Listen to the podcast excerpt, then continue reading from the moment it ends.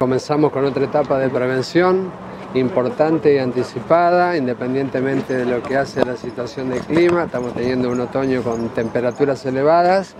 pero estamos viendo también que este tipo de virus ya no tiene tanta estacionalidad como antes. Así que la llegada de las dosis de la vacuna antigripal trivalente, como en este caso, creo que marca la prioridad, comenzando con los trabajadores de la salud para luego seguir con toda la población estratégica como se hace año a año. Otra cosa importante para remarcar es que, bueno, hoy decidimos estar aquí en este centro, creo que uno de los centros que comenzó con una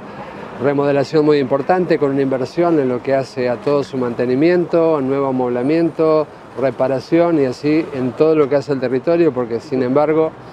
estamos observando que post pandemia la atención primaria de la salud debe, primordial, debe ser algo primordial, debemos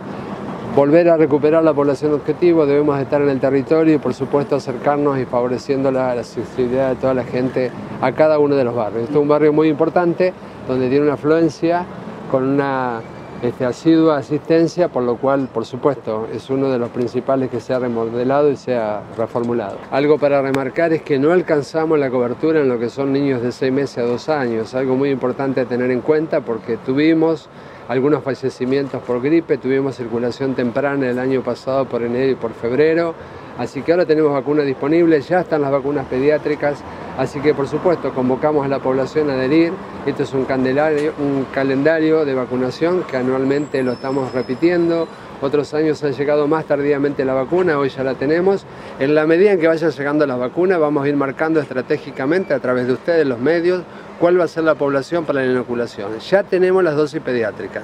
Las dosis pediátricas están disponibles, así que todo niño de 6 meses a 2 años puede acercarse a los centros de salud a partir de la semana que viene para comenzar su calendario de vacunación.